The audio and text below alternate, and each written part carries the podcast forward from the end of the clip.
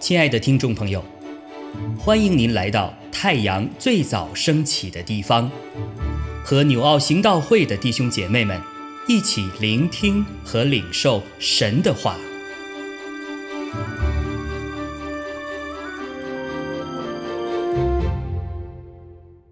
马可福音十五章一到十五节。一到早晨。祭司长和长老、文士、全公会的人，大家商议，就把耶稣捆绑，解去交给比拉多。比拉多问他说：“你是犹太人的王吗？”耶稣回答说：“你说的是。”祭司长告他许多的事。比拉多又问他说：“你看，他们告你这么多的事，你什么都不回答吗？”耶稣仍不回答，以致比拉多觉得稀奇。每逢这节期，巡抚照众人所求的，释放一个囚犯给他们。有一个人名叫巴拉巴，和作乱的人一同捆绑。他们作乱的时候曾杀过人。众人上去求巡抚，照常例给他们办。比拉多说：“你们要我释放犹太人的王给你们吗？”他原晓得。祭司长是因为嫉妒才把耶稣解了来，只是祭司长挑唆众人，宁可释放巴拉巴给他们。比拉多又说：“那么样，你们所称为犹太人的王，我怎么办他呢？”他们又喊着说：“把他钉十字架。”比拉多说：“为什么呢？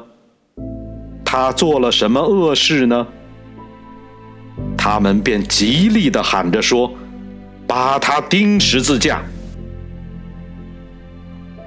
比拉多要叫众人喜悦，就释放巴拉巴给他们，将耶稣鞭打了，交给人钉十字架。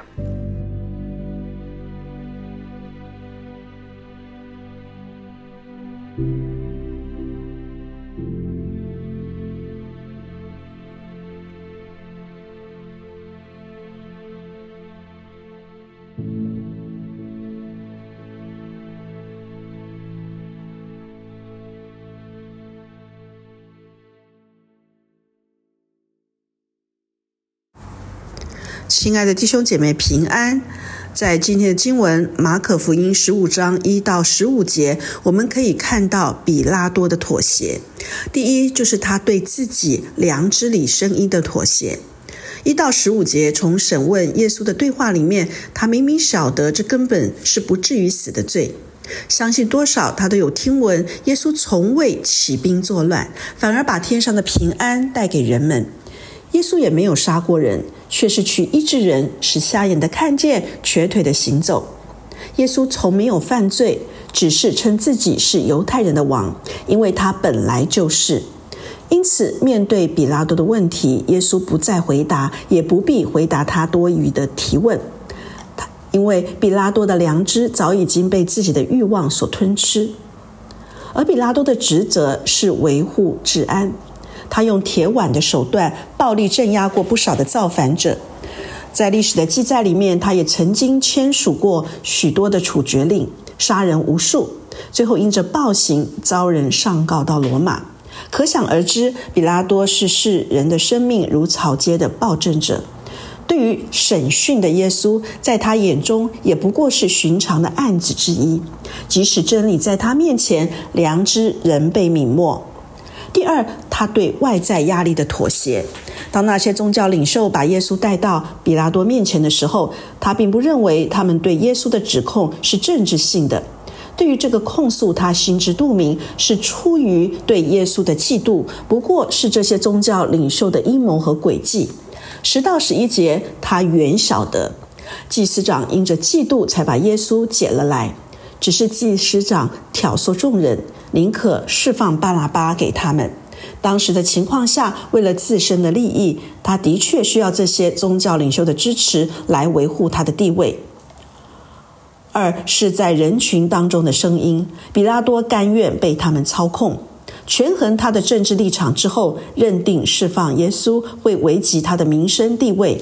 于是十二到十五节，在众人极力的喊叫声里面，他要叫众人喜悦，满足大众的需求，把耶稣钉上了十字架。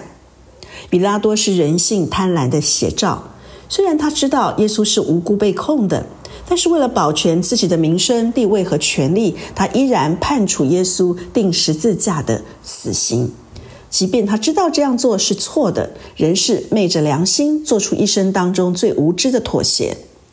那么，在我们的身上，是否也有一些比拉多的影子？往往我们也轻易的屈服于同才、社会或职场的压力，甚至做一些违反伦理道德的事。对于身边不公不义的事情，却选择沉默。当坚持正义会危及我们的民生地位，我们会选择妥协退让吗？在圣经里面，我们看到摩西不妥协，路德不妥协，大卫也不妥协。巴拿巴、保罗在宣教的旅程里面，也从来没有妥协于世界的学问、人们的掌声或嘘声，只是单单传讲耶稣并他定十字架。无论到哪里，就劝勉人要立志心志恒久靠主。早期教会的书信里面，更是劝勉弟兄姐妹不要被世界的价值观、社会的浪潮所淹没，要紧紧抓住主，并且全心信靠。改革家马丁·路德说：“若是能行，当竭力与众人和睦；但是为了真理，应当不惜一切的代价。”是的，要捍卫真理是付出代价的。但愿今天的教会仍然说出使徒留下的凛然正义的名句，那就是：“听从你们，不听从神，这在神面前合理不合理？你们自己酌量吧。顺从神，不顺从人，是应当的。”在教科书里面，物种学家描述了一种植物，它有一百五十到两百英尺长。这种海洋的生物漂浮在海洋的巨浪上面。这种植物的茎干很薄，十分的纤细，却能够抵抗巨浪的猛烈急撞和压力。看似脆弱纤细的植物，抗压的关键就在于它的根紧紧地抓住于水底那个裸露的岩石。我们也好像漂流在广大海洋里面，这种纤细的海中植物。当我们拥有稳妥的磐石和坚固的锚，就可以牢牢的固定，忍受生命的巨浪当中沉重的打击，却不动摇。是的，当世界充斥着各种不同的浪潮阵阵的袭来，但愿我们完全安立在耶稣这稳固的磐石上，永不妥协，永不动摇。阿门。亲爱的弟兄姐妹，透过今早牧者的分享，是否能够让您更多的明白神的心意，或是有什么感动和得着？欢迎订阅和分享我们的频道，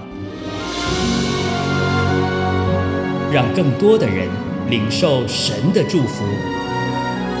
愿神赐福大家。